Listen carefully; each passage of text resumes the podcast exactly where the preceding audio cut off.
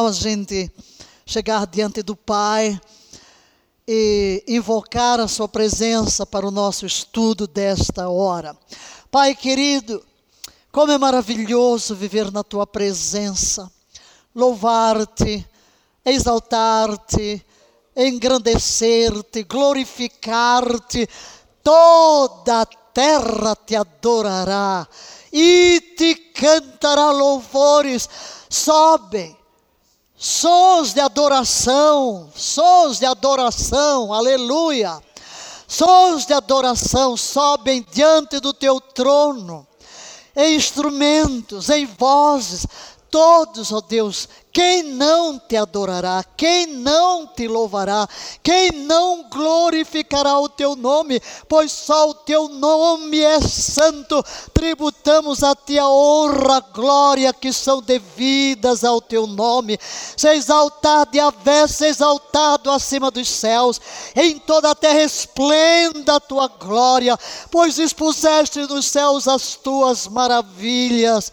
Ó oh, eterno, desde o nascer do sol até o seu ocaso, teu nome há de ser glorificado, e ainda nas vigílias da noite, nas vigílias da manhã, fazemos subir o incenso de adoração diante de ti, tributamos a ti a honra, a glória, o louvor, a adoração, a ti que estás no trono, e a ti, Cordeiro de Deus, que foste morto, e com o teu sangue comprado separaste para Deus homens e mulheres de toda tribo, língua, povo, raça nação. Para o nosso Deus os fizeste rei e sacerdotes, eis-nos aqui em nossa função sacerdotal de intercessores para nos unir a Ti, ó Cristo, para nos unir a Ti, ó Espírito Santo, nas asas intercessórias, gerando os Teus propósitos divinos, sendo um contigo agasalhando dentro de nós o projeto do teu coração. Toda a terra se encherá do conhecimento da tua glória, como as águas cobrem o mar. E vem tu Espírito Santo iluminar-nos nesta hora, enquanto mergulhamos na tua palavra, que o teu Espírito nos ministre e nos fale a cada coração, rompendo cadeias removendo obstáculos para que a nossa comunhão contigo não tenha barreiras. E seremos sempre cuidadosos em tributar somente a Ti a honra, a glória, o louvor e a adoração. Amém, queridos? Nós estamos caminhando para o encerramento já da nossa matéria, o poder da intercessão. No livro O Poder da Intercessão, você já sabe que temos vários livros que formam a escola de oração, começando como comunhão e princípios de fé. Esta é a base, porque é impossível chegar a Deus sem uma comunhão profunda e sem fé. sem fé é impossível agradar a Deus. Então, isso aqui é a base para treinar um intercessor. Depois temos os tipos de oração, porque temos que entender que há princípios, há leis que governam cada tipo de oração e nós exploramos os diversos tipos de oração neste livro, que é o livro de número 2. Orando a palavra, ele tem um pouco de ensino logo no começo, porque dizemos as razões porque os, orar a palavra. Quem ora a palavra já começa com a resposta. E este livrinho aqui, de bolso, porque ele é um livro de cabeceira. Não é um livro para você sair lendo. Tem vários tipos de oração.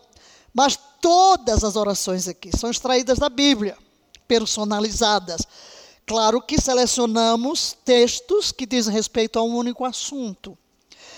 E esta edição, que é a última edição, ela tem um apêndice sobre o nome de Avé.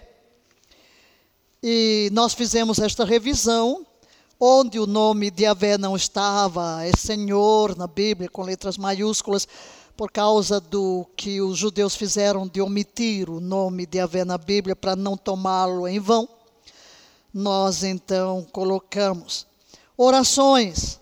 Muito importante, muito importante. É, você pode, nas suas horas devocionais, começa aqui com confissões de quem somos em Cristo Jesus, muito importante. E eu gosto de usar o livro, né? Porque tudo é texto e nós temos bastante. E então, o poder da intercessão, que é o quarto. Hum? Ainda temos o jejum e a redenção, que é o quinto. E eu acho que o da oração em santidade tem que, teria que entrar na escola de oração, né? Porque foi o último que escrevi sobre a oração. Mas o poder da intercessão, por que, que eu quero falar do poder da intercessão?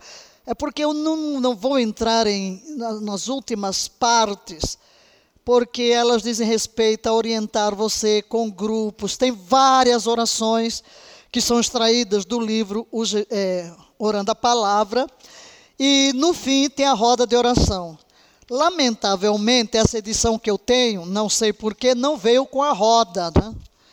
não veio com a roda. Espero que as próximas venham, porque havia uma página aqui com a roda mostrando como nós podemos orar por uma hora.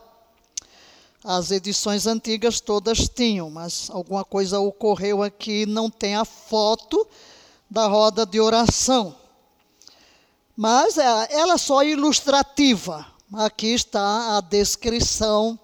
Inclusive, eu recebi o pedido de um padre amigo, né?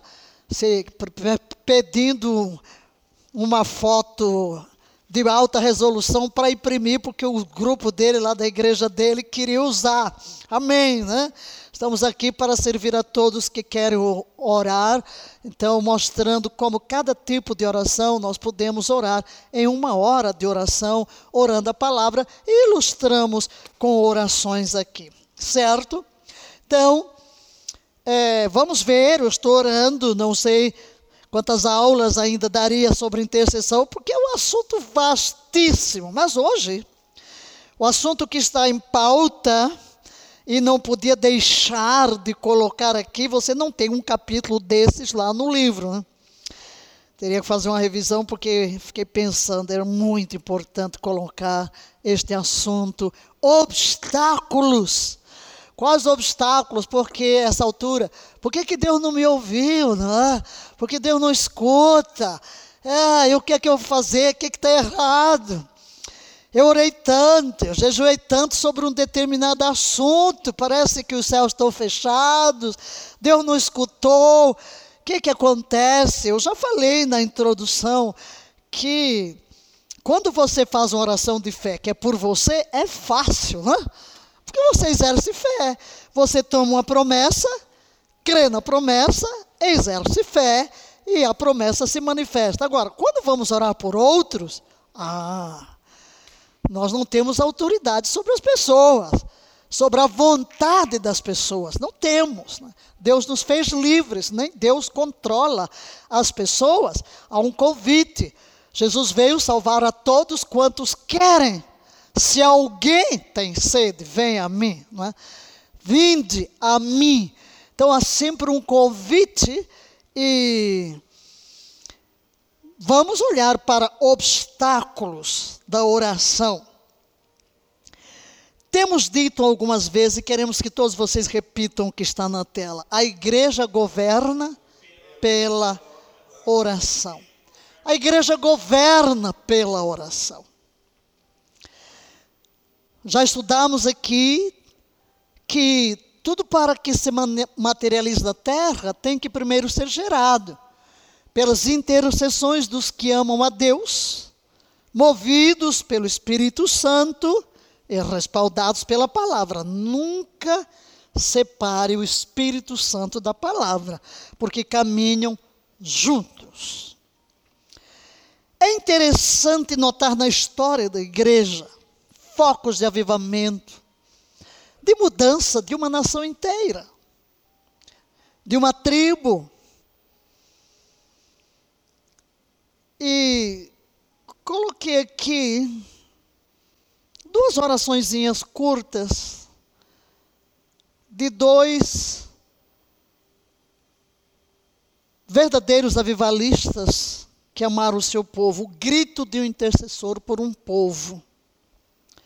O primeiro, muito conhecido, John Knox. Uma das suas orações muito conhecidas é esta: Ó oh Deus, dá-me a Escócia, ou eu morro. Será que você já fez essa oração doída pelo Brasil?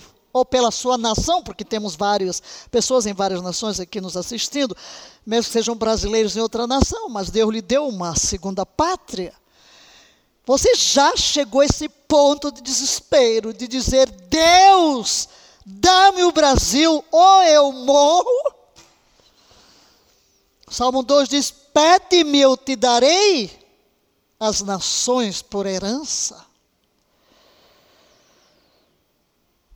Dá-me. Já vimos aqui Moisés chegando diante de Deus, oh, perdoa esse povo, ou risca o meu nome do livro da vida.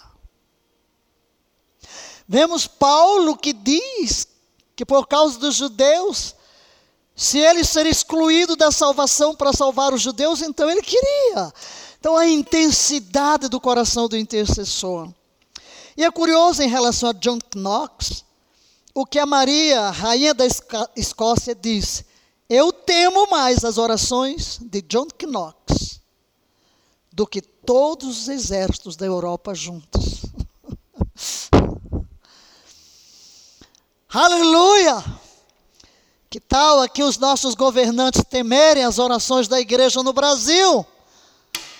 Orações que abalam os céus, orações que mudam. Aleluia! É claro que nós temos visto muitas mudanças na nossa nação como resposta à oração. É George Whitefield, que foi um avivalista no tempo de Wesley. Ele disse: Se não queres dar-me almas, retira a minha. Temos outros, como John Hyde: Dá-me almas ou morrerei. A agonia de um intercessor. Todavia, queridos, Satanás teme que a igreja assuma seu lugar de intercessão porque ela, igreja, é uma posição de governo e tem implicações desastrosas para Satanás e o seu futuro. A igreja governa pela oração e Satanás tem medo que a igreja assuma seu papel de verdadeiros intercessores que seguram nas pontas do altar de forma correta pela nação porque a derrota dele é selada com a intercessão da igreja. Nunca se esqueça, uma nação é formada por pessoas. E quando oramos por uma nação, quando digo que ore pelo Brasil, estou pensando em gente de carne e osso. Estou pensando em crianças, estou pensando em adolescentes, em jovens, em adultos, em idosos. Estou pensando em famílias. E sempre vem ao meu coração e na minha intercessão famílias, porque a nação é formada por famílias. O julgamento do reino de Satanás está ligado à intercessão da igreja. O próprio Cristo virá em resposta à intercessão da igreja. Maranata, ora vem, Senhor Jesus. Portanto, ele fará tudo o que puder para impedir que a igreja entre em seu chamado de intercessor. Vimos aqui várias características de um intercessor. E uma delas é o que? Identificação. A guerra de Satanás contra a igreja vai muito além de tentar os santos a se envolverem com o mal declarado, tentações pessoais. A gente pensa, ah, de Satanás é meu inimigo, né? vai me tentar Mas é muito mais do que isso. Ele se envolve em vários esquemas. Leia o que está em amarelo. Para impedir que a igreja siga o seu chamado intercessor, para que ele possa atrasar seu futuro, que é a derrota completa. Cada vez que alguém se converte, se rende a Jesus, é um golpe em Satanás. Agora, vamos hoje analisar algumas coisas que atuam como assassinos da oração.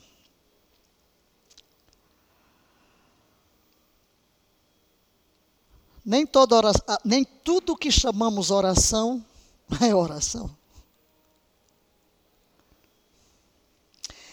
Às vezes temos uma definição de oração muito simplista. Ah, orar é falar com Deus. E às vezes alguém usa o nome de Deus até. Deus, Senhor. Mas não está conversando com Deus. Não tem nem consciência. Faz uma oração mecânica, né? Aí pega aqui, vamos dizer, vamos orar a palavra. Pega qualquer uma, né? Aí vai, libertação, graças te dou, Pai, por Jesus Cristo, que se deu a si mesmo por nossos pecados, para nos livrar do presente século mal. Quer dizer, você está lendo.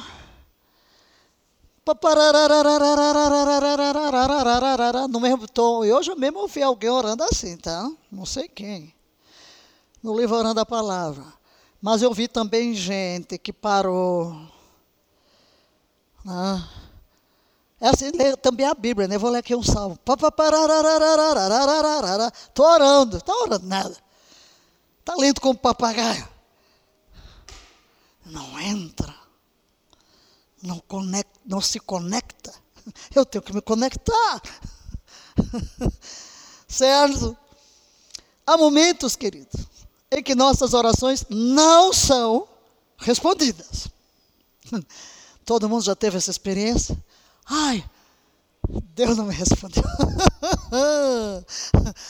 Todo mundo já teve essa experiência. Ai, Deus, por quê? É quando pode haver um obstáculo impedindo Deus de responder às nossas orações. Se vocês observam bem as minhas orações, elas são muito pensadas. Né? Eu sou de oração com reflexão. E porque quando a gente ora, está conversando com uma pessoa, né? Nós temos às vezes a mania de criar chavões e parece que não estamos conversando com uma pessoa. Vamos desbobinando. Às vezes, ao concluir aqui, orando pelo Brasil pelas eleições, eu fiz um pedido que Deus sondasse o nosso coração. E se você voltar lá atrás, vai ver expressões minhas como: Pai, que uma atitude nossa não seja um empecilho para que tu escutes porque tua palavra diz que os teus ouvidos não estão agravados para que não possas ouvir, mas que as nossas iniquidades fazem separação entre nós e a tua presença para que não nos escutes. Então, por favor, sonda-nos. Sonda-me, sonda-me, Senhor, sonda-me. Vê se existe algum obstáculo entre nós dois. Onde está o obstáculo? Não quero dizer que todas as vezes que uma oração não é respondida como gostaríamos que o fosse, é por causa de algum erro que tenhamos cometido. Temos que entender que Deus é insondável, que nós não temos conhecimento de tudo, como disse Paulo, vemos como em um espelho. Se você deseja interceder adequadamente, deve identificar os obstáculos e eliminá-los.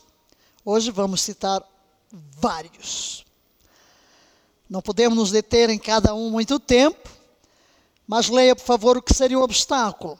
Um obstáculo é qualquer coisa que esteja em seu caminho impedindo de interceder, de interceder de forma eficaz, porque já vimos a definição mais simples de intercessão é colocar-se no lugar de outro e pleitear a sua causa como se fosse a sua própria. O que demanda muito amor, o que demanda identificação, eu me colocar no lugar do outro que eu não conheço. Você se coloca quando é marido, quando é filho, né? Ah, como você. Ai, meu filho está à morte. Uau, que tipo de oração. Mas quando é o filho do vizinho, ai, Senhor, cura Fulano. Não é assim, não? Quando é o seu marido ou sua esposa, ai, Deus. Mas quando é o do vizinho. Então, o verdadeiro intercessor, por isso você, eu trouxe aqui esses dois que estão intercedendo por um povo fora de si, não é a sua família. Dá-me escoço e eu morro. ou dá-me almas ou tira a minha. Dá-me almas ou morrerei. Quer dizer, eu vivo para isso. É uma identificação profunda. É uma intercessão que abala o trono. Aleluia! Que segura aqui. É aquela de, de Jacó: não te deixo se não me abençoares, né? Não te deixo se não me abençoares. Agora, vamos começar com a primeira, primeiro obstáculo. E no fim, no fim, nós voltaremos a um ponto que poderíamos ter jogado aqui, mas não quisemos terminar aqui, falando sobre o caráter de Deus. Falta de comunhão. Esse é o primeiro obstáculo. Eu chegar e desbobinar. Chego lá com a minha listinha, né? Vamos orar pelo Brasil, vamos orar pelo presidente, vamos orar, porque a Bíblia diz que é para orar pelas autoridades, vamos orar por isso, isso, isso. Aí você chega com a listinha, Senhor, igual a criança, abençoa o presidente, abençoa o pastor, abençoa a mamãe, abençoa a vovó, abençoa a titia.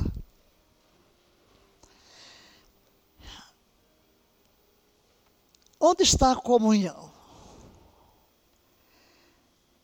A quantidade, leia por favor, a quantidade de tempo que passamos com Deus está diretamente ligada à nossa sensibilidade à voz de Deus. Ora, queridos, se a minha oração tem a ver com eu captar o que está na mente de Cristo e do Espírito diante do Pai, eu tenho que captar isso no mundo espiritual. Isso demanda o que? Comunhão com Deus. E a comunhão não se constrói nem com pessoa nenhuma na terra. Você não tem comunhão, nem conhece bem ninguém, sem tomar tempo de comunhão. Então, a minha sensibilidade à voz de Deus depende do tempo com que eu convivo. Ao iniciar aqui, eu disse que eu vi uns cinco turnos, não é? De oração, mas eu identifiquei apenas um, porque não aparece o nome e nem aparecia foto. Só uma coisa pequenina não dava para ver. Mas por quê? Porque você está familiarizado, já se encontrou muitas vezes, já ouviu muitas vezes, então você identifica a voz. A mesma coisa com Deus. Quanto mais tempo eu tenho com Deus, mais sensível eu sou à sua voz. Leia, por favor. Um relacionamento próximo com Ele também nos permite reconhecer Sua voz com mais clareza. Eu sou sensível, reconheço o que Ele está falando. No entanto, pode haver momentos em que nossas orações são prejudicadas, apesar da quantidade de tempo que usamos para estar com Deus. E é durante esses momentos que parece que as nossas orações não passam do teto. E não penetram o trono. Se passarmos pouco tempo com Deus, seremos apenas um pouco sensíveis à sua voz. Então aqui está, queridos, a falta de tempo com Ele é um dos maiores obstáculos ao nosso relacionamento. Se a falta de comunhão com Deus é um obstáculo para que a minha intercessão seja efetiva, aqui está um obstáculo: tempo com Deus. para me relacionar, conhecê-lo, discernir a sua voz. O que pensamos sobre Deus vai afetar todas as áreas da nossa vida. E o que eu penso de Deus depende dessa convivência que eu tenho com Ele. A forma como falamos, pensamos, vivemos, e especialmente a forma como oramos, revelam o que é que nós pensamos de Deus. O segundo obstáculo é o pecado. Pecado. Pecado intencional. O que é um pecado intencional? É algo que eu faço que eu sei que estou fazendo errado. Pecado não espiado, leia, nos separa de Deus. O pecado intencional não é espiado. Este é um obstáculo fácil de reconhecer, porque estamos cientes do pecado intencional e podemos fazer o quê? Arrepender-nos. Então, esse aqui é fácil. Eu reconheço que pequei, daí a oração do salmista: sonda-me, ó Deus, conheço o meu coração, vê se em mim algum caminho mal, guia-me pelo caminho eterno. Claro que ali ele está orando para Deus sondar o que ele não tem tanta consciência, para que ele possa confessar e remover, porque o pecado oculto também é um obstáculo.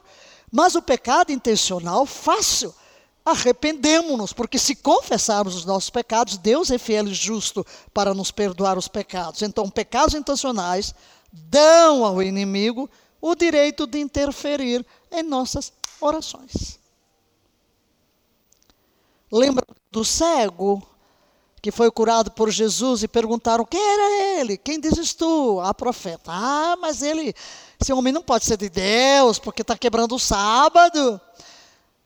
Aí ele diz: Bem, se é de Deus, eu não sei, mas nunca se ouviu que alguém que nasceu cego de nascença possa enxergar. E o, o, o cego diz: não é, Deus não ouve a pecadores. Sabemos que Deus não ouve pecadores, mas ouve aqueles que são justos. Os fariseus até ficaram com raiva. Tu és todo nascido em pecado e nos ensinas a nós.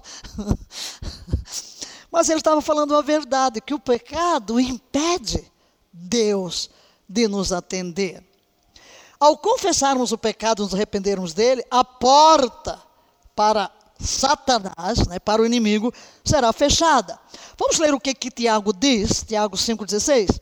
Portanto, confessai vossos pecados uns aos outros e orai uns pelos outros para seres curados. A súplica de uma pessoa justa, poderosa. Agora note,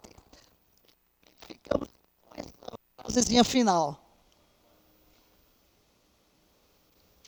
Geralmente, ficamos só com esta frase final.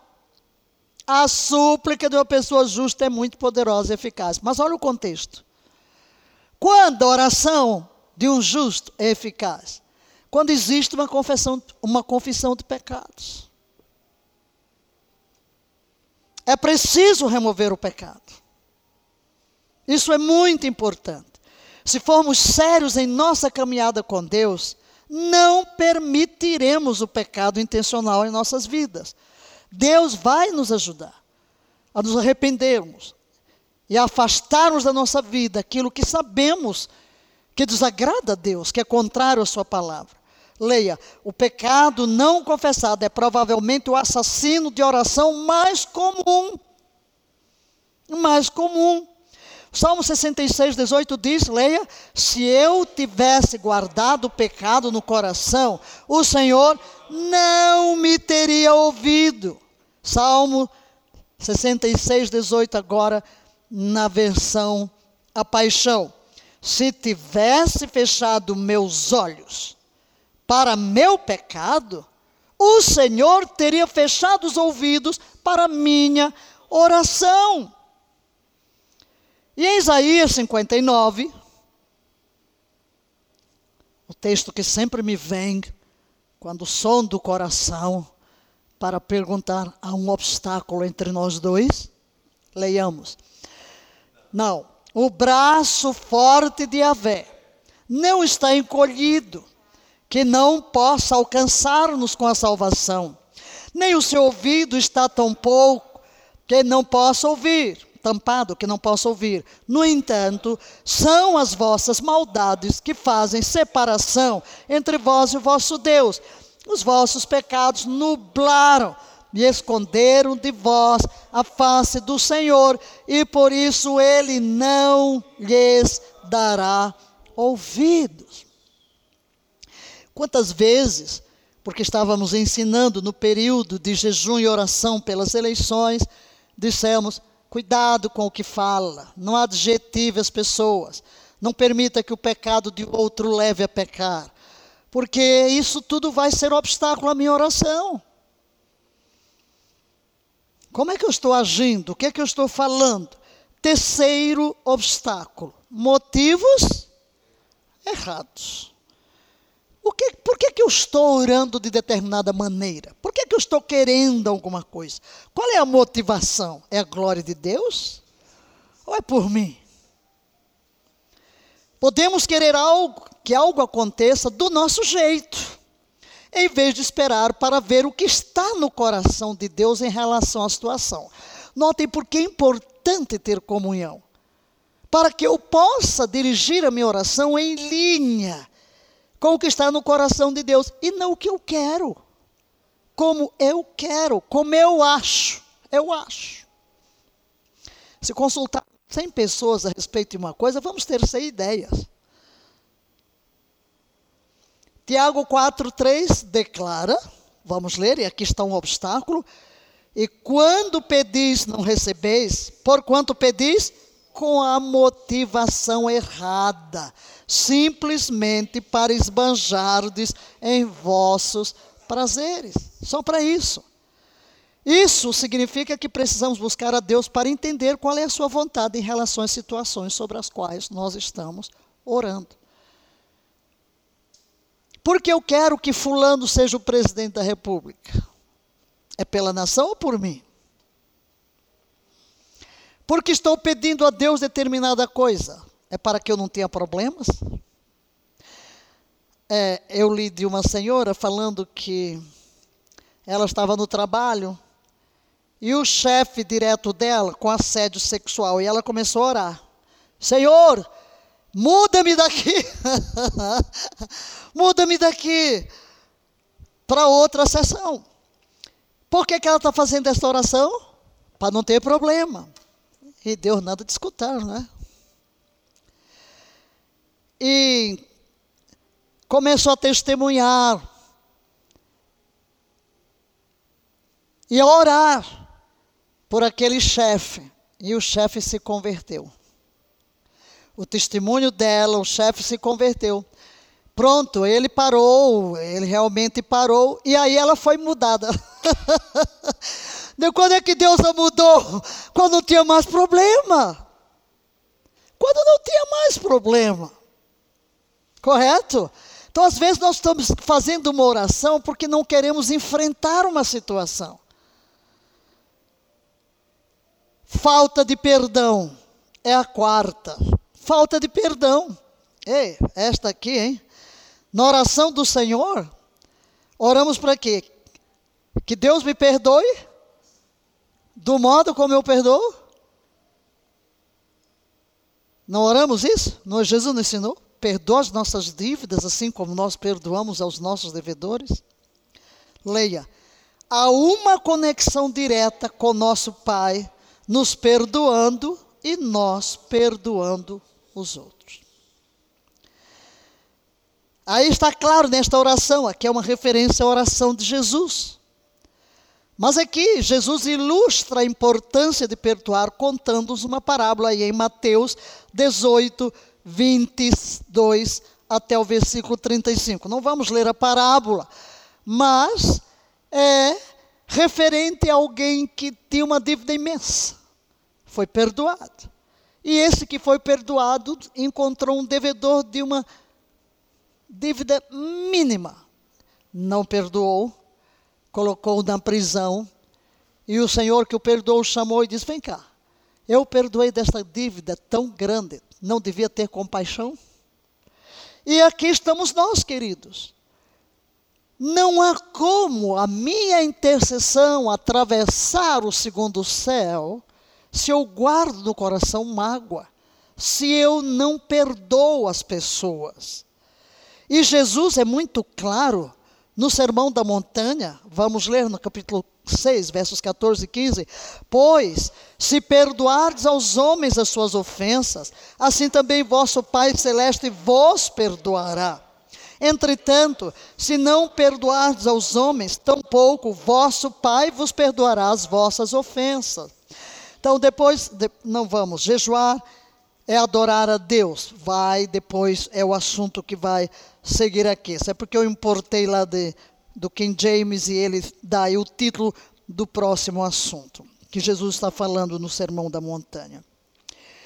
Mas o que é de fato perdoar? Podemos ver aqui o perdão no Salmo 103, verso 12, que diz: Quanto dista o Oriente do Ocidente, assim também ele afasta para longe de nós as nossas próprias transgressões. Está falando do perdão de Deus, irmãos. É Deus quem perdoa todos os nossos pecados. E então, quão longe é o Oriente do Ocidente? Assim ele afasta de nós. O nosso nível de perdão tem que ser este. Não há outro.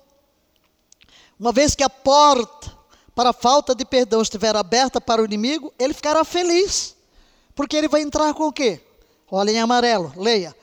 Amargura, calúnia, vingança, raiva, ira.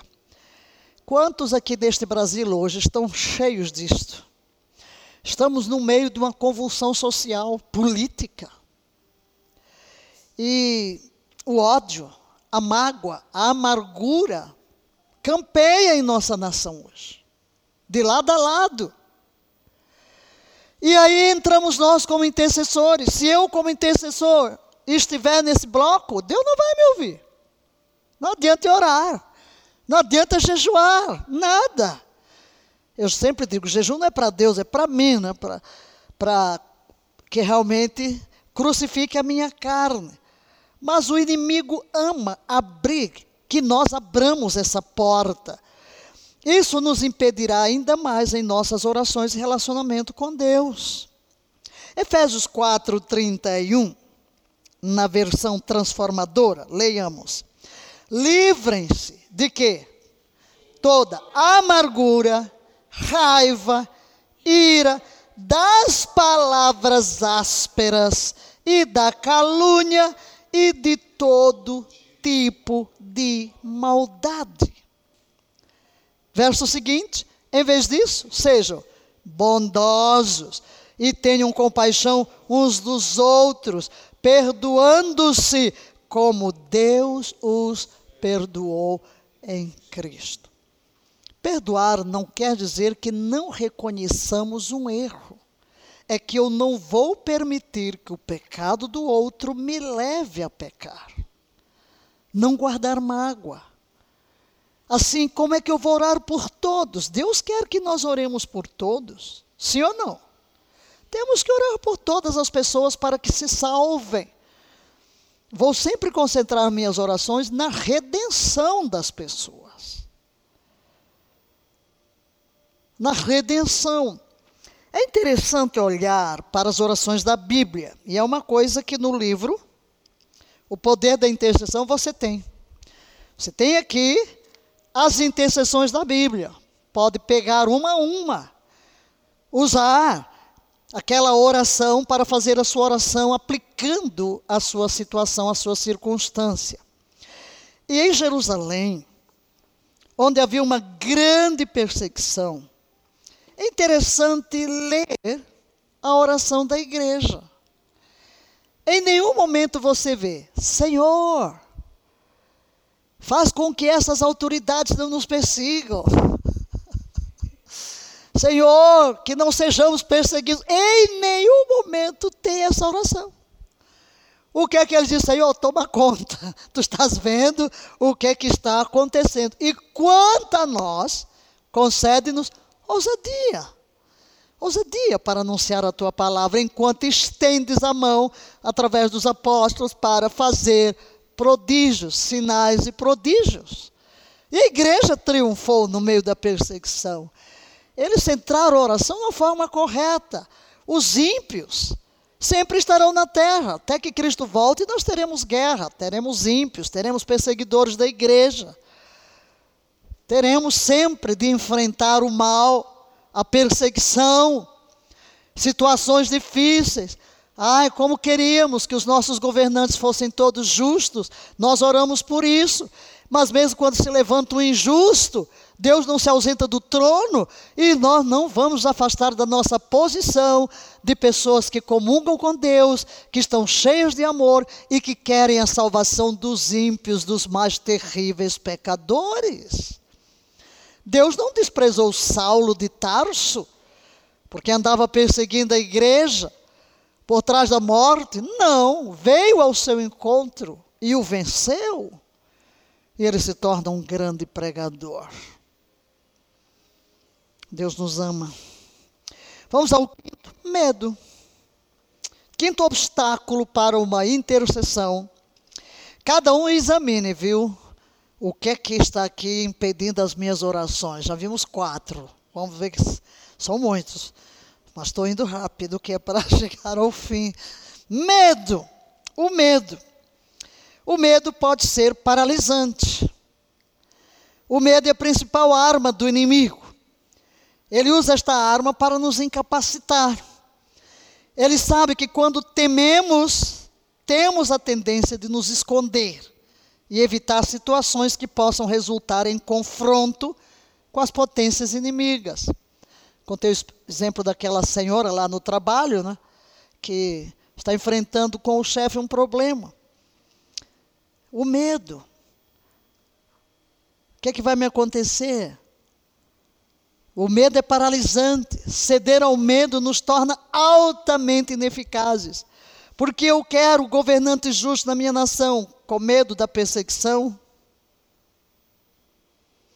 com medo de me tirarem privilégios. Aí entra a motivação.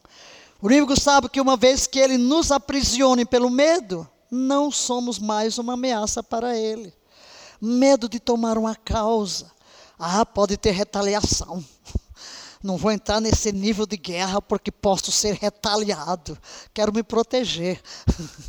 Quem ama a sua vida, perdê-la.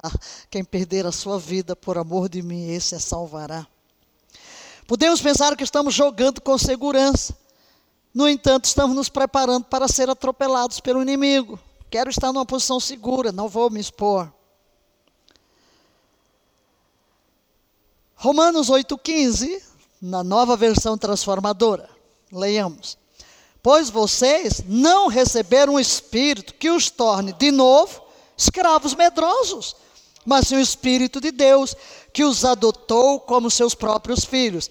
Agora nós os chamamos Abba, Pai. Não temos esse espírito de medo. Quando somos escravizados pelo medo, estamos literalmente sujeitos ao inimigo. As áreas ocupadas pelo inimigo, note bem, leia essa segunda frase, por favor. As áreas ocupadas pelo inimigo não são ocupadas por Deus. Estamos em uma guerra, queridos. E às vezes pode ser bastante assustador. Mas Deus está conosco. Nós somos mais do que vencedores. É Romanos 8, 37. Estamos numa guerra assustadora? Estamos. Estamos, nuvens negras, trevas, eis que trevas cobrem a terra. Gosto de olhar para Isaías 61, porque mostra glória e juízo andando lado a lado. Levanta-te, resplandece, porque já é vinda a tua luz, e a glória de Yahvé vai nascendo sobre ti. Eis que as trevas cobrem a terra, a escuridão os povos, mas sobre ti. Então veja, não podemos ter medo. As trevas estão aí, a guerra é renhida. Estamos numa guerra intensa. Sim, queridos, estamos numa guerra intensa. Nós estamos na nação hoje numa guerra sem precedentes. Em que ninguém sabe o que vai acontecer. Em que o medo começa a paralisar, em que você desiste de interceder. Ah, Deus não escuta, não vale a pena, ou, enfim, o medo. Mas Deus nos promete proteção. Vemos aqui a armadura.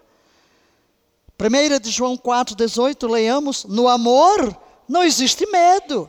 Antes, o perfeito amor lança fora o medo. Ora, o medo produz tormento. Logo, aquele que teme não é aperfeiçoado no amor. O medo é o quê? É resultante da falta de fé, simplesmente. Podemos jogar aqui falta de fé, outro grande obstáculo. Ou eu tenho fé, ou eu estou temendo. E onde há medo, a fé desaparece. Medo é resultante de uma falta de fé, porque quando eu creio, eu sei que as promessas de Deus são verdadeiras.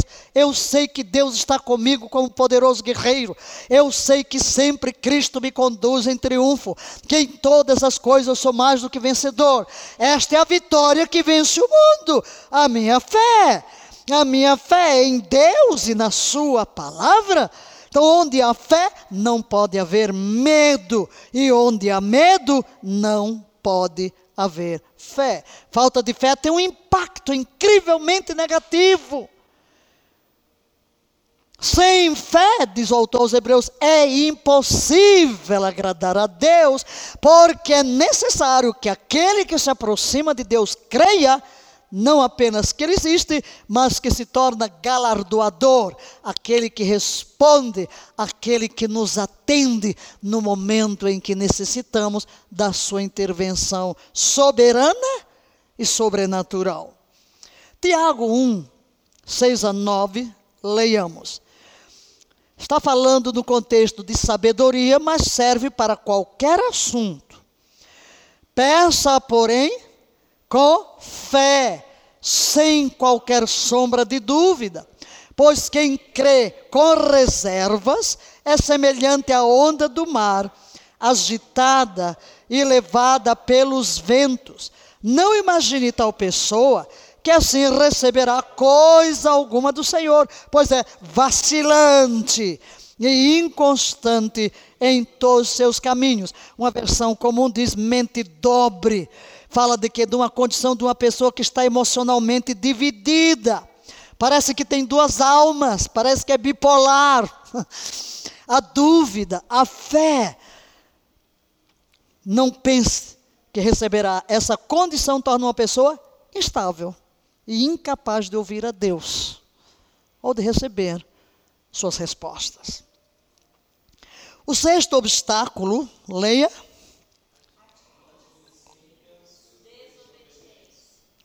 Atitudes ímpias. Qualquer atitude ímpia é uma desobediência. Jogamos as duas juntas aqui.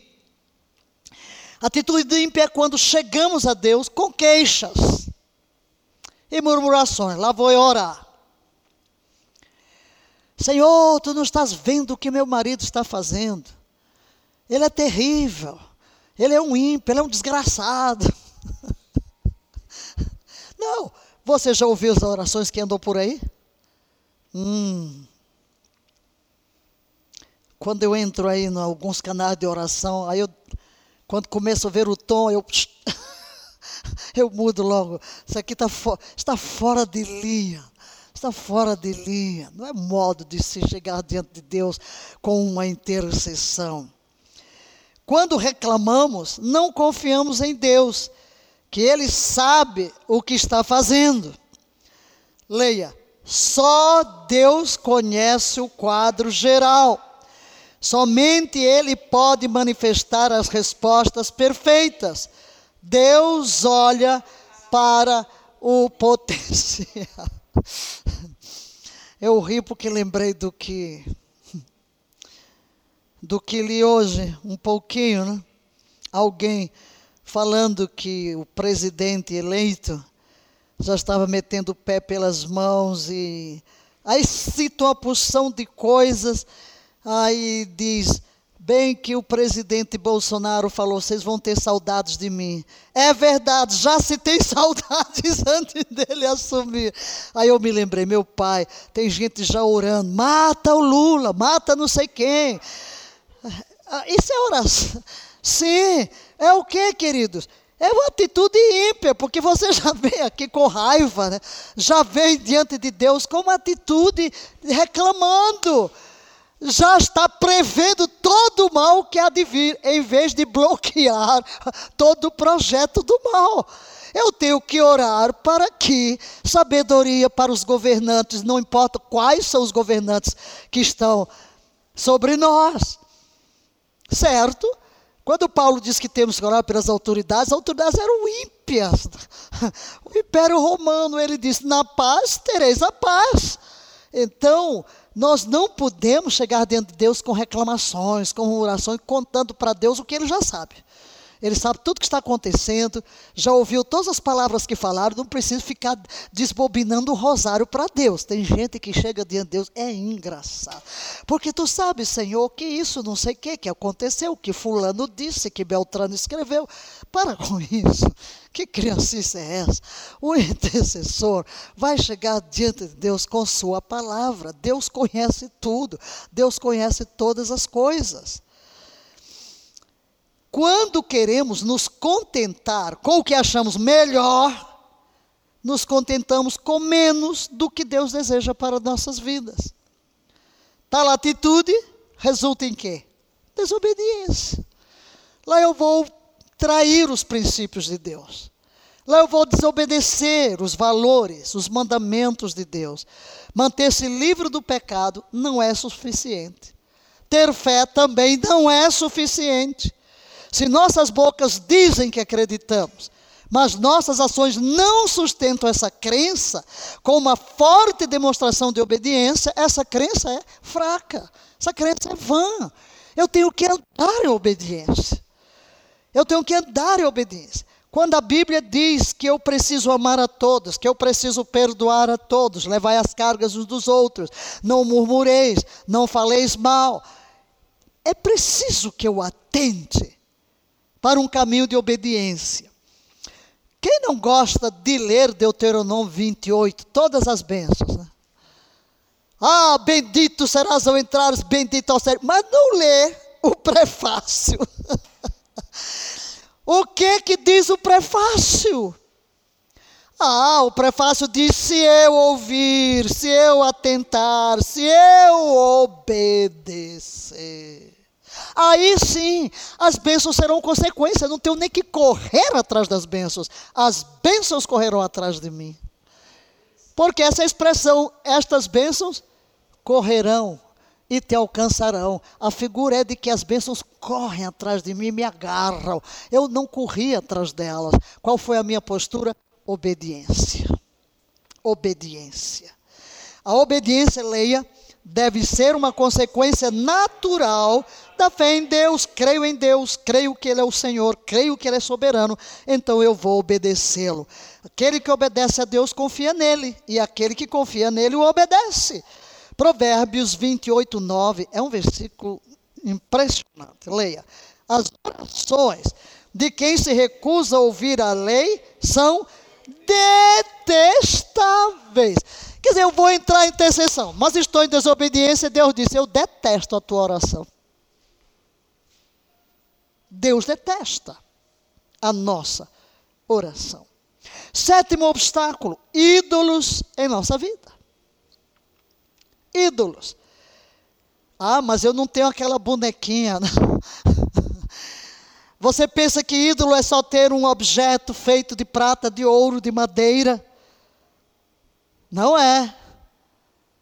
Tudo que ocupa primazia, prioridade em meu pensar, em meu sentir, em meu agir, é um Deus, é um ídolo. Ezequiel 14, 3 mostra claramente o efeito negativo de qualquer coisa que se interponha entre uma pessoa e Deus. Primeiro mandamento do decálogo, qual é? Não terás outros deuses diante de mim. Leiamos alguns versículos. Aí o verso 3 de Ezequiel, leia: Filho do homem, estes homens ergueram ídolos em seus corações. Vejam que primeiro os ídolos são erguidos onde? No coração. Ergueram ídolos no coração. Ergueram ídolos em seus corações e colocaram tropeços e obstáculos malignos queda deles próprios. Ora, será que devo permitir que me consultem? Deus está dizendo: não, não podem vir à minha presença, não podem vir aqui orar. Colocaram ídolos no seu coração, não permitirei. Deus nem mesmo quer que um idólatra fale com ele. Forte. Por outro lado, quando removemos os ídolos da nossa vida, tornamos-nos maduros para um reavivamento pessoal. Uma maneira de saber que algo em sua vida é um ídolo é perguntar a si mesmo: estaria disposto a desistir dessa coisa se Deus me pedisse? Nós temos vivido as grandes disputas por causa das eleições faço uma pergunta: seu candidato seria um ídolo? Poderia se tornar um ídolo? Pode. Seu marido pode se tornar um ídolo? Pode. Um filho, uma carreira, uma profissão, seu corpo. Quanta coisa pode se tornar um ídolo. Aquilo que você não está disposto a abrir mão, aquilo que ocupa sua energia. Pare e pense. Qual é o primeiro pensamento que lhe vem ao despertar? O que é que permanece com você ao longo do dia? E ao deitar? Qual é a prioridade do seu amor, do seu pensamento, da sua afeição? É Deus? Ou alguma coisa, uma posição, podemos, até o próprio ministério pode ser um ídolo na nossa vida. Examine honestamente sua carreira, suas posses, sua família. Se há coisas que você não liberaria para Deus, elas estão bloqueando o acesso a Ele. O oitavo obstáculo é desconsiderar a soberania de Deus. E aqui é algo muito importante considerar. Diga, Deus é soberano. Deus não vai me consultar sobre o que ele deve fazer. Sou eu que tenho de consultar a Deus. E Deus é soberano em todos os seus caminhos. Por isso o chamamos de Senhor. Quando Jesus mostrou aos discípulos como orar, Primeira coisa que ele fez foi ensiná-los a quê? Honrar a Deus por quem? Deus é Pai nosso que estás no céu, santificado seja o teu nome. Ele está acima de mim. Ele é Pai e o seu nome é santo. Eu devo exaltar, eu devo reconhecer. Sei que Ele é o soberano, soberano, sábio. Quando vou santificar o nome, o nome expressa a natureza, o caráter. Aí eu me concentro nos atributos de Deus. Deus é justo, Deus é santo, Deus é perfeito, Deus é todo misericórdia. Aí está. Depois ele diz: Venha o teu reino. Então a minha concentração está em quem? No reino, o dele. O que é um reino? Governo, domínio, soberania e seja feita a tua vontade, soberania. A vontade de Deus é soberana. Que na terra se faça o que é estabelecido no céu. Que a terra se harmonize. Não é o céu que vai se harmonizar com a terra, é a terra que vai se harmonizar com o céu. Não sou eu que impõe a minha vontade, Sempre que desconsideramos a ordem divina das coisas, estamos fora dos limites. Nosso relacionamento com Deus será atrapalhado. Isso é um claro reconhecimento de que Deus está no comando. Diga, Deus está no comando. Está no comando. Aleluia. Aleluia. Aleluia. Quando terminaram as eleições e veio uma reação, eu escrevi logo: Deus não se ausenta do trono e nós não nos ausentamos da torre de vigia. Deus não se ausenta do trono, Ele tem o comando de todas as coisas e esta nação tem dono. Alô?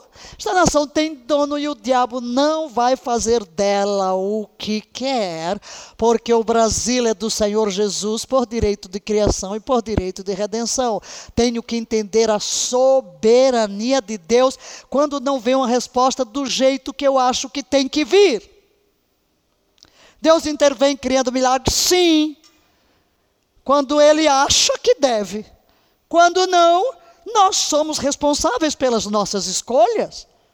Deus fez o homem um ser livre, Deus deu a terra aos filhos dos homens, deu-lhes a capacidade de decidir, de escolher, e o homem é responsável pelas consequências das suas próprias escolhas. Deus não é a vovozinha que fica nos controlando aqui. Somos responsáveis. Aí vem um, ah, porque a vontade permissiva, a vontade soberana. Queridos, Deus intervém quando lhe apraz em sua soberania. Deus faz o milagre, o que é um milagre? É uma coisa que fora, sai fora do, da ordem. Deus faz. Mas ele faz quando acha que deve fazer. e não me consulta. Não adianta eu espernear. Pode ser que eu esteja esperneando fora do que está no coração dele. Deus não é controlável, eu não posso manobrar a Deus com as minhas orações, por isso é que a comunhão é importante, de eu discernir o que está no coração de Deus. Que às vezes as pessoas ficam né, empurrando você. Ai, quanta sugestão o povo vem em cima de mim uma hora dessa. Ah, porque aposta. Hum. dessa semana. Ah, porque eu autoridade. Diga para as pessoas, aposta, está calada e não se pronuncia. Pronto. Não, não, não me busque. Eu, eu, não vou falar o que Deus não mandou falar. Não vou opinar o que não tenho o que opinar. Deixe-me ficar calada, porque o silêncio é a melhor coisa quando você não tem nada de concreto, não entende o que está acontecendo. Fique quieto, fique calado, não peque com a boca, não peque com a língua, não se precipite, queridos, porque Deus é soberano. Então, estabelece nosso relacionamento com Ele, o de um filho sob a autoridade de seu pai. Deus é soberano, eu sou filho, Ele cuida de Deus, aleluia. Não importa o que está acontecendo, Deus está no trono, Deus cuida de mim, Deus cuida de nós, Deus realiza milagres quando Ele sabe que deve realizar. Jesus curou a todos? Não. Não. Tem gente que quando vai pregar o evangelho dá a impressão ah, porque ali estava o coxo, lá junto ao templo. Pedro e João chegam lá, não temos prata nem ouro, isso que te damos levantou. Agora eu pergunto: quantos estavam lá pedindo esmola? Será que era só um? Duvido. Vá para a porta de qualquer lugar onde tem mendigos. Eu vi mendigos até na União Soviética, perto do templo. Mas Deus quis realizar aquele milagre. Quantas pessoas morreram no dia de Jesus? Mas ele vai à viúva de Naí e para. Então, queridos, temos que entender a soberania de Deus na realização dos seus milagres. Eu não entendo. Como é que eu posso compreender Deus? Eu não sou Deus. Nós não temos todas as respostas, mas nós sabemos que Ele é digno de confiança e nós podemos descansar nele. que ele levará a bom termo o que nos concerne e guardará os nossos pés de serem presos. Eu vivi 15 anos em África. E a maior parte desse tempo, meio de um país em guerra.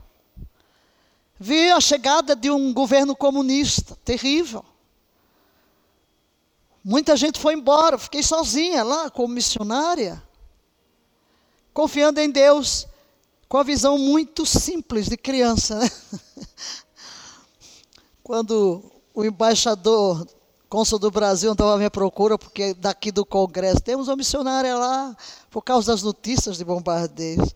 Era um domingo, nunca esqueço, ligou para mim, ó, oh, qualquer coisa, corra, corra para a embaixada.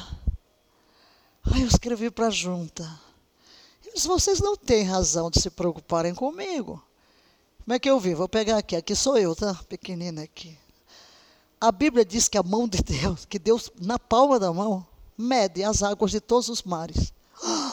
Uau! De que tamanho é a a mão de Deus? Na palma da mão cabe todos os mares. Claro que é uma figura de linguagem, mas imagine a grandeza. E eu sou o que nesse universo? Menos que a cabeça de um alfinete. E onde estou? Nas mãos de Deus. Quem que vai me tocar se Deus não abrir a brecha? E se ele abrir, ele sabe por quê. Então, essa minha visão de um Deus imenso que nos protege, guardou-me. E eu nunca tive medo. Andava para cima e para baixo no meu fusquinha, fazendo o trabalho, parando muitas vezes à noite naqueles controles. Lembro-me uma vez, com um soldado, tarde da noite, disse, como ele chamava o missionário de irmão, né? então era irmão. A irmã não tem medo de andar sozinha essa hora da noite. Eu disse, nunca estou só. Nunca estou só. E nunca, absolutamente nunca, nada me tocou. Não quer dizer que se tocasse, porque teve missionários que não foram tão protegidos. Tem missionários que morrem. Então Deus intervém quando lhe apraz. Certo? Estevão foi apedrejado. Tiago foi morto apóstolos morreram, cristãos morreram. Mas Deus nunca se ausentou do trono. E Paulo diz: Para mim, viver é Cristo e morrer é lucro. Então, meus queridos irmãos, vamos entender a soberania de Deus quando estamos intercedendo. E se vê uma resposta que não é de acordo com aquilo que nós queremos. Não devemos desanimar nem descrer de Deus. Quantas coisas vão ocorrer depois? Vontade, minha vontade não entregue é outro obstáculo para que a minha intercessão seja respondida. Uma pessoa cuja vontade é rendida tem um relacionamento com ele semelhante ao escrito na parábola da videira e dos ramos. Jesus diz nesta parábola, no verso 7 do capítulo 15 de João: por favor, leiamos. Se permanecerem em mim e as minhas palavras permanecerem em vocês, pedireis o que quiseres. E vos, se permanecerem.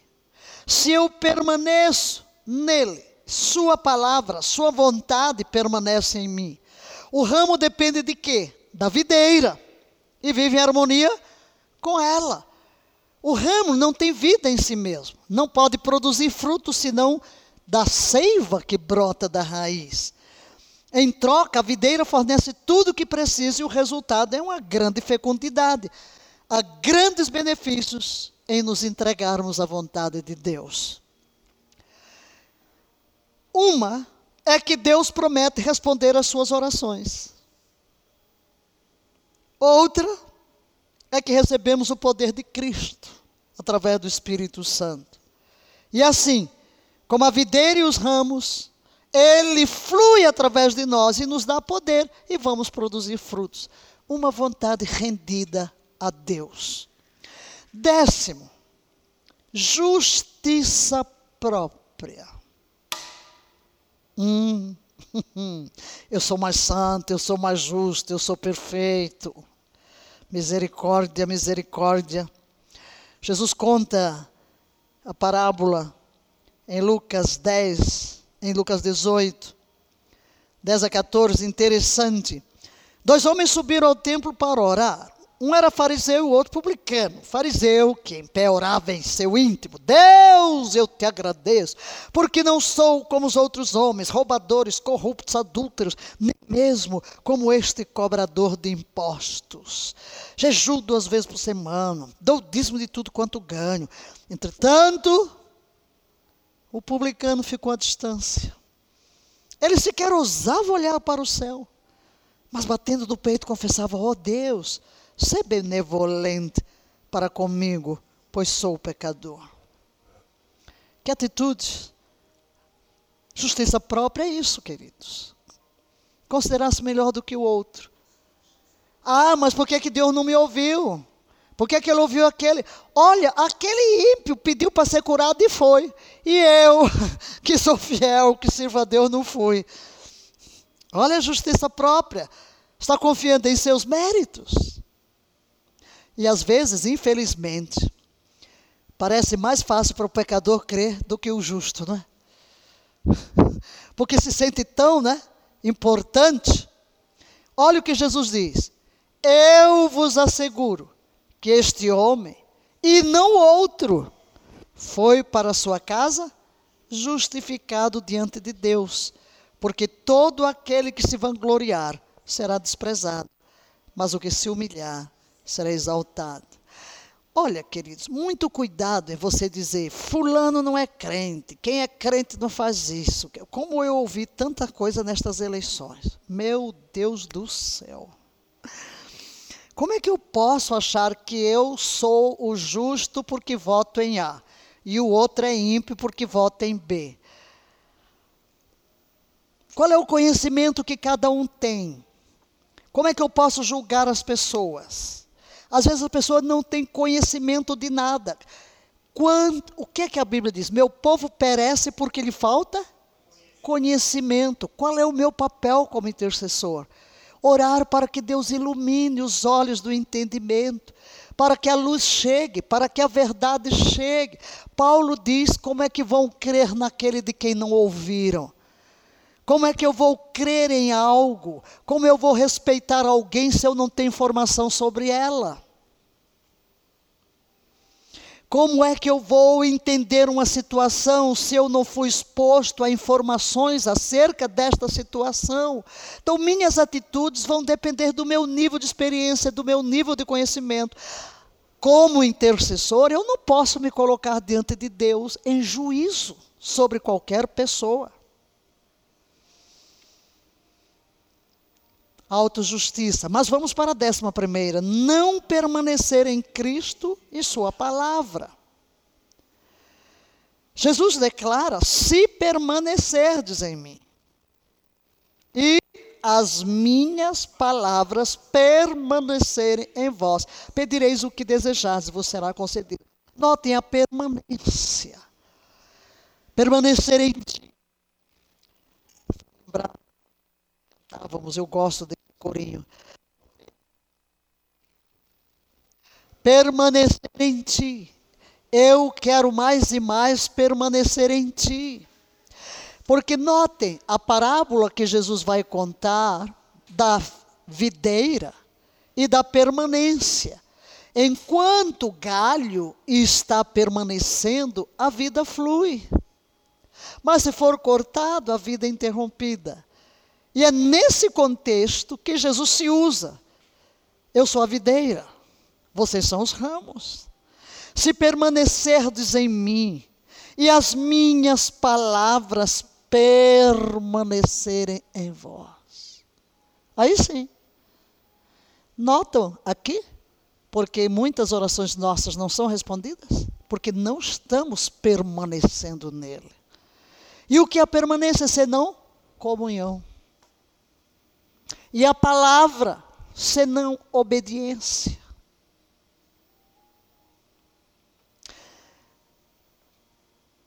Mas entremos na décima segunda, falta de compaixão.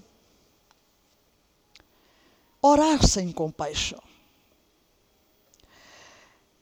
nós vemos grandes milagres que Jesus fez quando ele era movido de íntima compaixão. Leia os evangelhos e cada vez que você detectar essa expressão, moveu-se Jesus de íntima compaixão a um grande milagre. A compaixão detona um milagre, uma resposta. Deus é um Deus compassivo. Deus é um Deus de graça. Precisamos ter compaixão quando vamos interceder por alguém. Não vamos chegar a Deus com raiva. Não vamos chegar a Deus com espírito vingativo, mas compadecer-nos das pessoas. Mesmo quando vamos orar por um ímpio, por um governo mau, por um juiz mau, temos que ter compaixão da sua alma, porque está cego, aquela pessoa está cega, ela é prisioneira do diabo, ela não sabe o que está fazendo, queridos. Eu preciso ter compaixão desta situação. Já vimos que os nossos inimigos não são pessoas de carne e osso. É claro que Satanás vai usar pessoas de carne e osso, mas a nossa luta é no plano espiritual. Então, quando eu estou intercedendo, por exemplo, eu tenho um governo, um governante, um governador, um prefeito, um presidente, um imperador, um rei, seja lá qual for o sistema de governo, ele é mau, ele é cruel. Eu preciso interceder e ver o coração de Deus. Tenho que tomar a palavra em relação a Ele e ter compaixão da sua alma, porque aquela pessoa está perdida. Ela vai pagar pelos seus pecados e eu não devo ter alegria no juízo de Deus. Eu devo ter compaixão, porque Deus se compadece, não é do seu desejo que uma única pessoa pereça. Quando Jesus chega a Jerusalém, olha, que coração duro do povo que o rejeita, mas ele chora. Por que Jesus chora? Jesus chora sobre a cidade. E diz: Ó oh, Jerusalém. Ele está vendo o que que Jerusalém vai sofrer, o que que o povo vai sofrer por causa do pecado da rejeição. Então ele se move de compaixão. É a mesma coisa, a nossa intercessão tem que ser marcada por compaixão. Provérbios 21, 13, vamos ler. Quem fecha os ouvidos às súplicas dos pobres, um dia também clamará e não receberá qualquer resposta. Em décimo segundo lugar, obstáculos satânicos. Abordamos bastante isso na guerra espiritual. Mas trazemos aqui para que entendamos que nem sempre os obstáculos estão em nós. Obstáculos no reino espiritual. Daí a importância da nossa perseverança até que a resposta chegue. Apesar de nos termos referido na guerra espiritual a este texto, vamos nos referir aqui. Em seguida, senti que a mão de alguém já é a resposta. Daniel orou 21 dias, jejum. Tocou em mim e me ajudou a levantar. Mas meus joelhos e mãos tremiam muito. E o anjo me disse, e é para isso que queremos atentar: Daniel, tu és um homem muito amado, amado. Prestai, pois, toda atenção à palavra que vou te comunicar e levanta-te, porquanto eu fui mandado a ti. Assim que ele me exortou, e eu o coloquei em pé, ainda tremendo, e o anjo prosseguiu me exortando: Não temas, caro Daniel, porque as tuas palavras foram ouvidas, sim.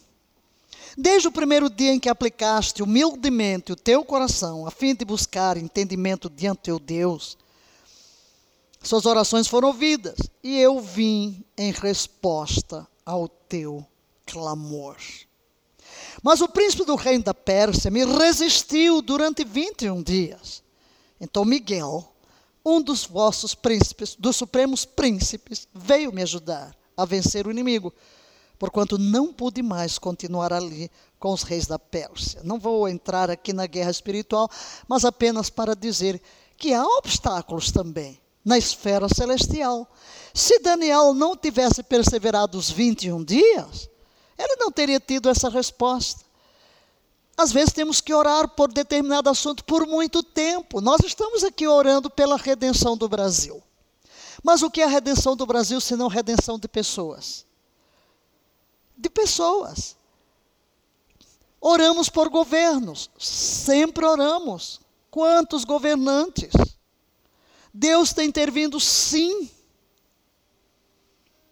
Mas temos muitos ímpios na nação.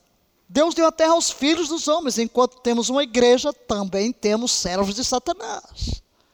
Então são duas lutas que confrontam. Eu estou entregando o Brasil a Jesus e os outros estão entregando a Satanás. Por isso nós temos que continuar perseverando em oração diante de Deus, sabendo que lidamos com o reino espiritual invisível para nós e nem sempre discernível. Nem todos somos profetas. O maior fator em uma vida de intercessão é uma visão correta de Deus. E é, trazendo isso, como disse no começo, poderia ter linkado isto ao primeiro, a comunhão com Deus, mas gostaria de trazer aqui no fim, como conclusão, para que entendamos que a intercessão tem a ver com o caráter de Deus, com a visão que eu tenho de Deus. Uma visão correta. O principal obstáculo à intercessão é uma visão errada. Citamos vários obstáculos. Eu tenho que examinar para ver se preciso remover algum com a ajuda do Espírito Santo. Mas tenho que entender algo também a guerra espiritual e o que vou abordar agora, a visão de Deus. Daí a comunhão com Deus trago de volta o primeiro item. É de extrema importância. Leia, por favor. Um conhecimento correto de Deus desmantelará todo o esquema do inimigo e nos capacitará a tomar nosso lugar com confiança. Ezequiel diz que Daniel estava entre os maiores intercessores da história. Daniel.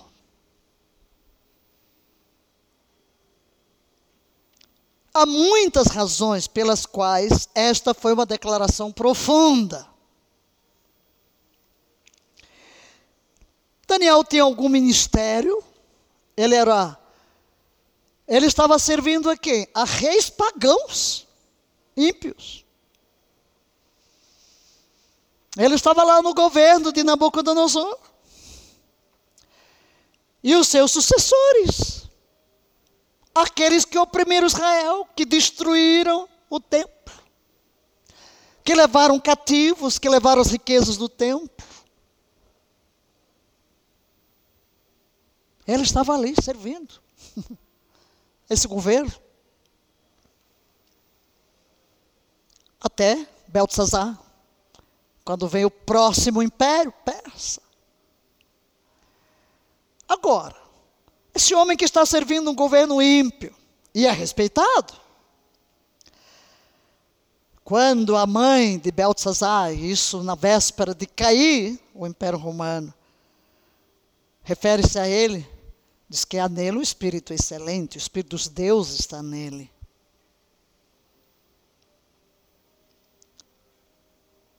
Três vezes no livro de Daniel foi-lhe dito do céu que ele era muito amado.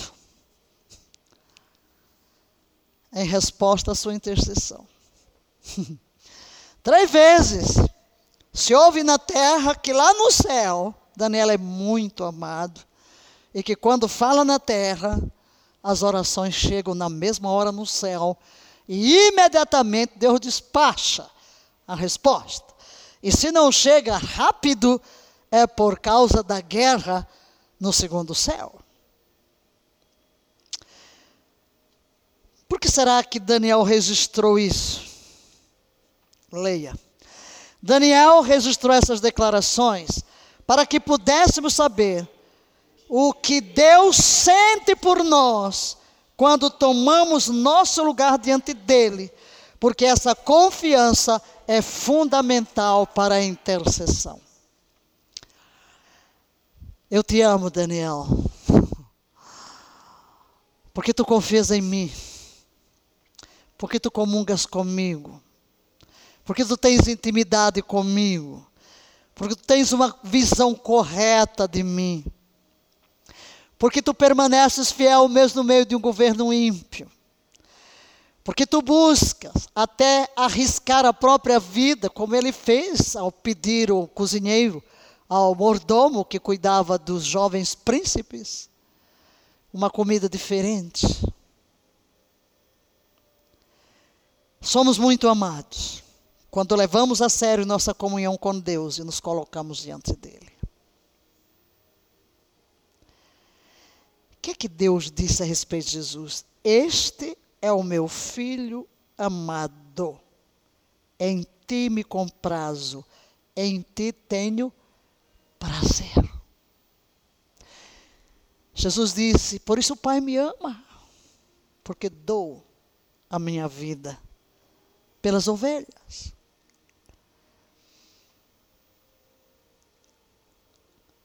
Meu querido, minha querida, Deus nos chamou para estar com Ele, para viver nele, em íntima comunhão com Ele, desfrutando do seu amor, conhecendo-o. E quando conhecemos a Deus, amamos a Deus, comungamos com Ele, temos uma visão correta dele, seremos capazes de entender o coração dele acerca das circunstâncias que precisam ser mudadas pela nossa oração. Leia a intercessão deve ser baseada no conhecimento de Deus e não das situações. Nada sabemos sobre o futuro, nada sabemos o que, é que está no coração das pessoas, não sabemos o que o inimigo está maquinando, mas nós podemos conhecer a Deus. E muitas vezes o inimigo chega o quê? Com vergonha, com acusação. Essas são as principais armas que ele usa contra nós para que nós, como se Deus nos condenou, Deus não nos aceita, Deus não nos escuta, temos vergonha, estamos cheios de condenação, o inimigo nos lembra os nossos pecados, nossas fraquezas, quem você pensa que é, para Deus lhe ouvir. Mas ideias erradas sobre quem é Deus também criam múltiplas barreiras na intercessão. Exemplo. Se vemos a intercessão como oração para levar Deus a fazer algo que Ele não fará, a menos que nós o forcemos, temos uma visão errada da intercessão. Eu tenho que forçar Deus aqui, senão Ele não faz. Embora você não fale isso, age. O fundamento, leia, o fundamento de nossa intercessão não é a condição das pessoas. Não é. Não intercedemos para salvar as pessoas do julgamento de Deus, como se seus julgamentos fossem extremos demais. Não. Seus julgamentos são perfeitos. Então leia entramos em intercessão porque Deus deseja mostrar sua glória em misericórdia e em julgamento. Ele vai julgar o que for justo e vai estender a misericórdia. Ele tem misericórdia de quem quer ter misericórdia e julga a quem quer julgar. Seus juízos são justos e verdadeiros. Não é o que eu quero, eu acho que esse tem que ser castigado e que aquele tem que ser premiado. A questão da misericórdia é a questão de Deus. Os intercessores bíblicos sempre apelaram para quê? O caráter de Deus. Tome lá, eu já disse aqui que no poder da intenção você tem aqui um, tem um, aqui as orações da Bíblia, de todo mundo. Começa lá com Abraão, vai, vai até chegar a Paulo.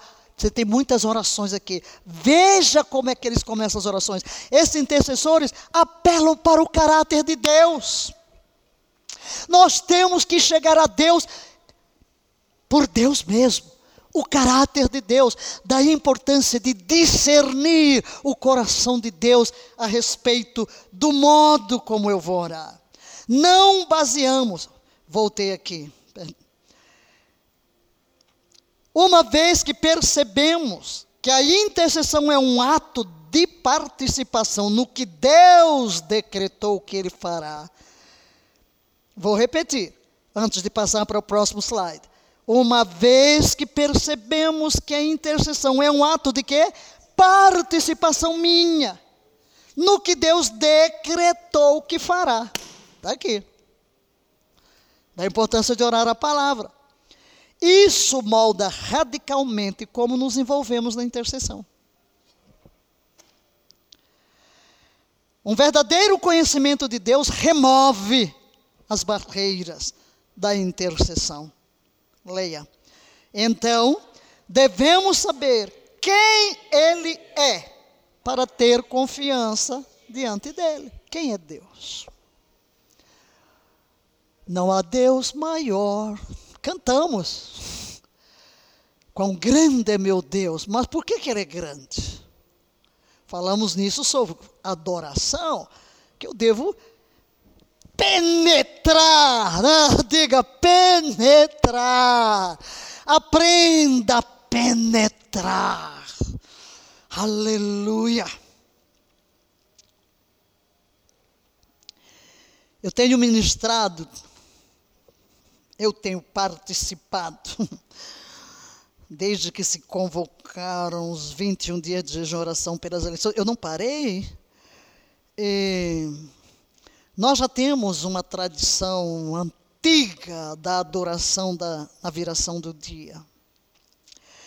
Mas tem sido algo para mim tão precioso. Penetrar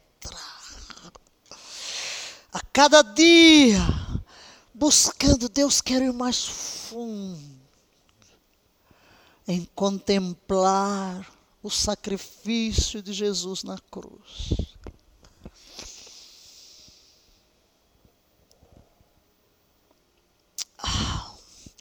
É como se eu quisesse entrar dentro dele assim, sei lá. Ele está em nós, nós estamos nele.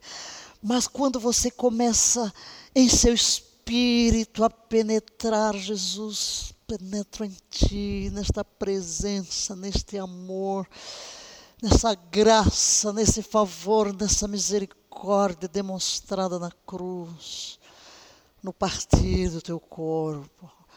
Nada de pressa, né? Nada de pressa, não, nada de comunhão. E aí lembro as palavras de Paulo que o pão é a comunhão do corpo e o cálice, comunhão do sangue.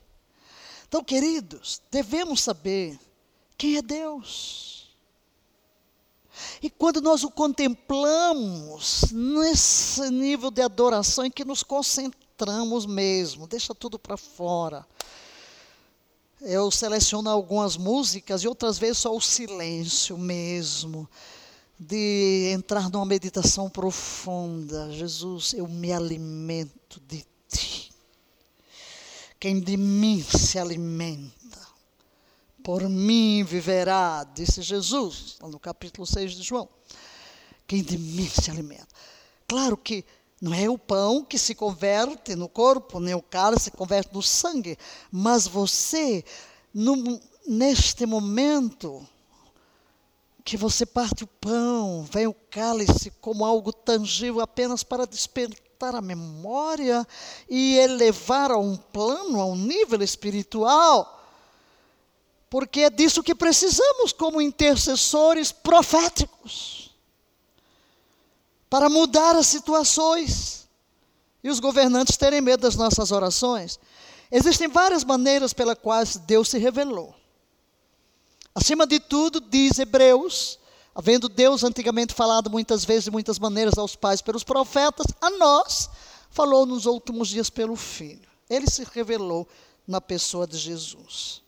Então devemos buscar o conhecimento de Deus, em primeiro lugar, onde? Em Jesus, o Supremo Intercessor.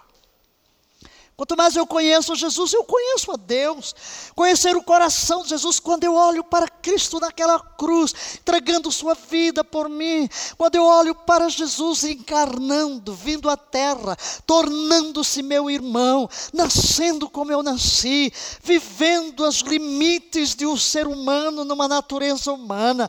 Quando eu o vejo tomando sobre si minhas dores, minhas maldições, minhas maldades, eu começo a conhecer a Deus.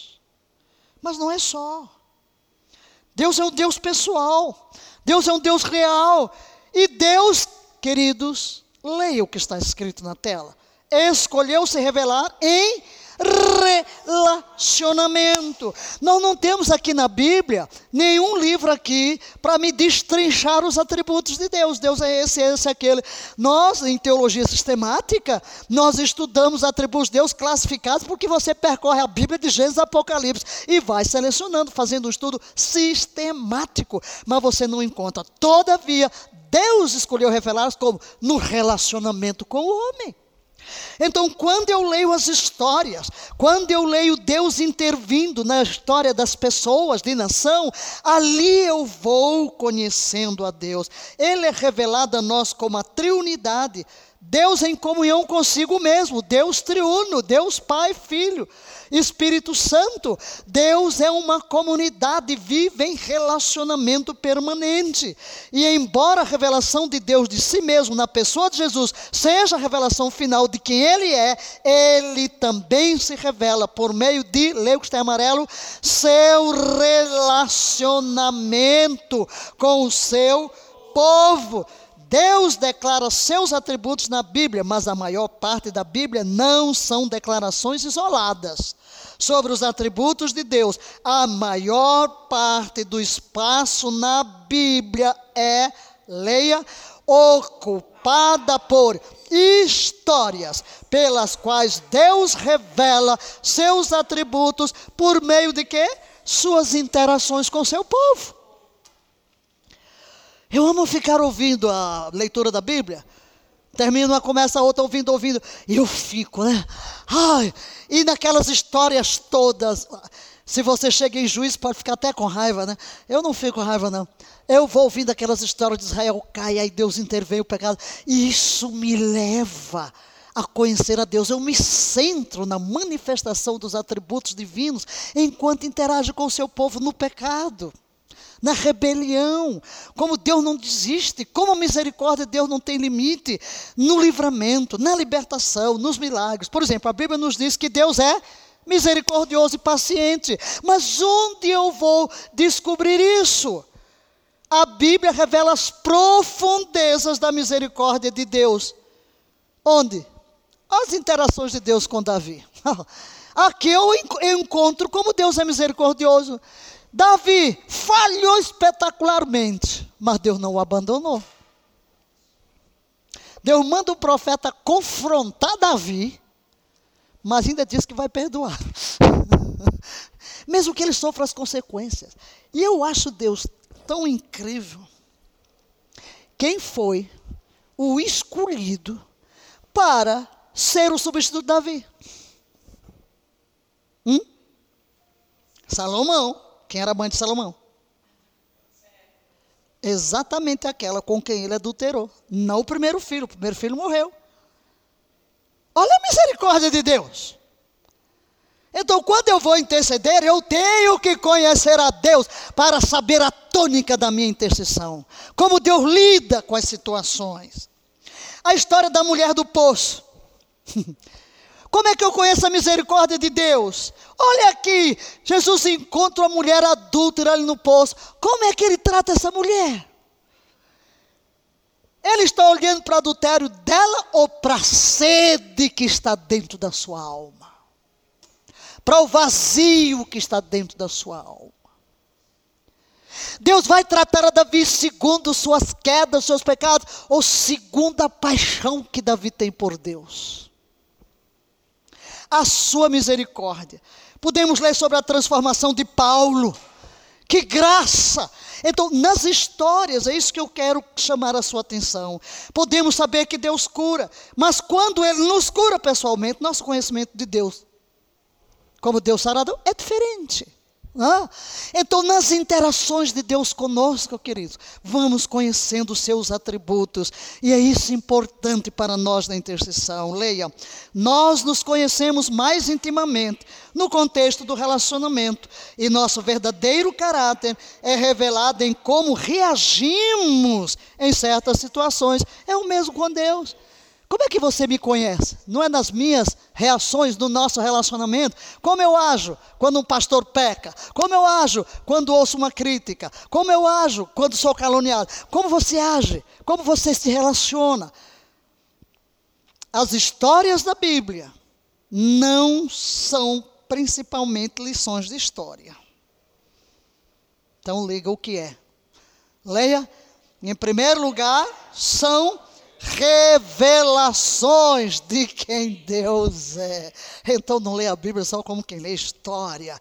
Procure descobrir o caráter de Deus e quanto mais conhecemos a Deus, mais efetiva poderá ser a nossa intercessão. Mas vamos tocar rapidamente, eliminando os obstáculos à intercessão. Primeira coisa é identificar os obstáculos e pedir a Deus que nos ajude a eliminá-los. Lembre-se também que o que parece ser uma oração sem resposta não significa que haja obstáculos em sua vida. A resposta à oração pode ser adiadas. Olha o que diz Lucas, leiamos. Porventura Deus não fará plena justiça aos seus escolhidos, que a Ele clamam dia e noite, ainda que lhes pareça demorado. Então, simplesmente diga: Deus não me ouviu. As orações estão lá, gente. As orações estão lá acumuladas. As orações são cumulativas. Aleluia. Ou respondidas de forma diferente dos nossos desejos. Deus pode responder de uma forma diferente. Saiba que Deus quer o melhor para a nossa vida. Olha que oração de Paulo. Por três vezes roguei ao Senhor que removesse o espinho da carne. Entretanto, ele me declarou: leia, a minha graça te é suficiente, pois o meu poder se aperfeiçoa? Na fraqueza. Ah, sim. Ah, mas a igreja orou tanto para o Bolsonaro ser eleito e não foi. Meu filho, Deus não pode usar isso para a igreja aprender a orar melhor, amar melhor, buscar a Deus melhor e não depender simplesmente achar porque o governo é diferente, ah, porque retrocedemos. Não. Você, a gente tem que entender algo, que a resposta à oração não é sempre o que eu quero. E o que eu quero só se for o que Deus quer. se for em linha com a sua vontade. Agora, quando não orar? Ai, tem essa? Tem. Quando não orar? É importante aprender a esperar e interceder diante do Senhor em oração por sua orientação e direção antes de se agir. Então não haja antes. Não corra à frente de Deus. Às vezes vem pressão das pessoas. Quantas vezes eu comecei a orar por alguma coisa e Deus me interrompeu? Não ore. Não ore. Uh -uh. Fulano vai morrer. É igualmente importante saber quando não orar. Às vezes, sua oração de intercessão resultará em, em Deus chamando você à ação, em vez de mais oração. Para de orar. Haja. Não é hora de estar orando. É hora de estar agindo. Mas muita gente se esconde, né? Não quer orar, não quer agir. Ah, estou orando. Quantos na hora de evangelizar? Não, eu sou da intercessão. Deus chamou a todos a ganhar almas, mas os inteiros, não, estou aqui de, de voltado à oração. Josué. Tem vários casos, mas eu trouxe um, só um aqui. Vou citar, mas para ler, não vou ler todos os textos. Josué. Pronto, perdeu a primeira batalha. Ai! Lá passou o dia inteiro de jejum, com a cara no chão. Ai, Senhor, jejum oração. Aí Deus manda o recado. Então Yahvé falou: levanta-te, porque permanece aí prostrado sobre o teu rosto. É rapaz, o que é que está fazendo aí jejuando? E com o rosto em terra. Ei, em outra palavra, está perdendo tempo, está se massacrando, está se afligindo desnecessariamente. Isso não é hora de você estar jejuando e orando. Por quê? Há uma desobediência. Então não é hora de orar, é hora de remover o pecado. Por isso os filhos de Israel não poderão resistir aos seus inimigos e voltarão as costas, fugindo dos seus adversários, por quando se tornaram a si mesmos anátemas, merecedores de destruição. Portanto, não estarei mais convosco, se não destruirdes do meio de vós o que foi consagrado no extermínio. E no verso 13, leia. Levanta-te, pois, santifica o povo e proclamarás: santificai-vos para amanhã, pois assim diz Vé, o Deus de Israel. O anátema está no meio de ti, ó Israel. Não poderás enfrentar teus inimigos até que não tenhas eliminado o anátema do meio. Não é hora de orar, mas de agir de acordo com a direção dada por Deus. Neste caso aqui em particular, porque a gente tem vários tipos na Bíblia, que Deus manda agir. Por exemplo, Moisés, quando Moisés chega diante do mar, Deus diz: Por que clamas a mim? É. Para com isso. Ah, mas, mas olha, olha, olha, olha o mar na nossa frente. Olha o exército de faraó atrás. É. Para com isso. Não é hora de clamar, não é hora de orar. Ordena aos filhos de Israel que marchem. Entenderam? Então, por exemplo, aqui no caso de Josué, o que, é que ele tem a falar? Senhor, por que, se diante das tuas promessas venceríamos? Mostra aqui o que é que aconteceu. Não é ficar reclamando, Deus, que farás do teu grande nome, agora vão ouvir. Ai, vai toda uma lenga-lenga. Começa a prever toda a derrota, o que é que os inimigos ao redor. Deus diz: para com isso, levanta-te. Então, mesma coisa às vezes, às vezes. Algumas pessoas usam a intercessão como desculpa para evitar fazer o que Deus lhes disse para fazer. Leia. A intercessão poderosa leva a uma ação dinâmica e eficaz. Algumas pessoas continuam a interceder quando Deus já respondeu, mas não gostaram da resposta. Ai, não era isso que eu queria, então vou continuar orando. então leia. Orações eficazes não são onde nossos desejos são atendidos por Deus, mas onde os desejos de Deus são encontrados por nós. Vamos ler de novo? Orações eficazes não são onde nossos desejos são atendidos por Deus, mas onde os desejos de Deus são encontrados por nós. Muito simples. Como poderia orientá-los. Queridos, eu descobri que toda a nossa vida de oração é muito simples e pode se centrar numa prática de uma oração que eu faço por tudo e por todos. A vontade de Deus. Tudo o que queremos não é a vontade de Deus. E o que a Bíblia promete não é o que é a vontade de Deus. Então aqui nós temos referência de dois textos. Um Mateus 6,10. Seja feita a tua vontade. Venha o teu reino, seja feita a tua vontade. Primeira súplica é essa, o teu reino. A soberania, o governo de Deus. E Colossenses, que é uma oração que Paulo faz, que é a extensão disto. Por isso, eu gostaria de os convidar hoje para fazermos oração baseada nisto pelo nosso país. Você pode usar este tipo de oração, muda as palavras, amplia, é, em relação a você e a qualquer pessoa a mesma oração. Nós temos que centrar. Aqui está o coração da oração que temos que fazer na intercessão. Só muda a circunstância. Mas a base está aqui, a vontade de Deus, ponto final, é o que Deus quer. Eu tenho que buscar, conhecer o que Deus quer, e aí é onde eu centro a gente tem que tomar mais tempo nisso aí, na adoração, na comunhão, para discernir a tônica do que Deus quer. Aí centramos a nossa oração. A quem está aqui, eu vou convidar a ficar de pé, porque nós vamos fazer uma oração. E eu coloquei títulos, mas apenas para ressaltar que o reino de Deus vem em primeiro lugar. E três coisas: eu preciso conhecer a vontade de Deus, agir de acordo com a vontade de Deus e perseverar na execução da vontade de Deus. Porque, primeiro, eu não sei qual é a vontade de Deus, então vamos orar para que conheçamos. Segundo, eu posso conhecer e não obedecer, então vamos orar para que possamos agir de acordo com a vontade. Ou podemos começar a andar a obediência e desistir, aí então vem a oração de perseverança, ok? Vamos. Pai nosso que estás nos céus, Criador e Redentor da República Federativa do Brasil, santificado, exaltado, glorificado e adorado seja o teu nome por toda esta nação.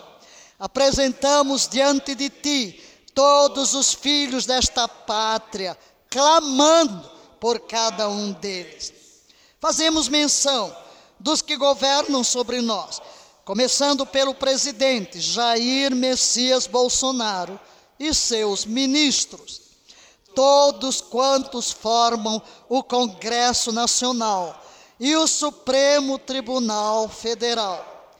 Todos os que estão em alguma posição de autoridade no executivo, legislativo, judiciário, nos níveis municipal, estadual e federal.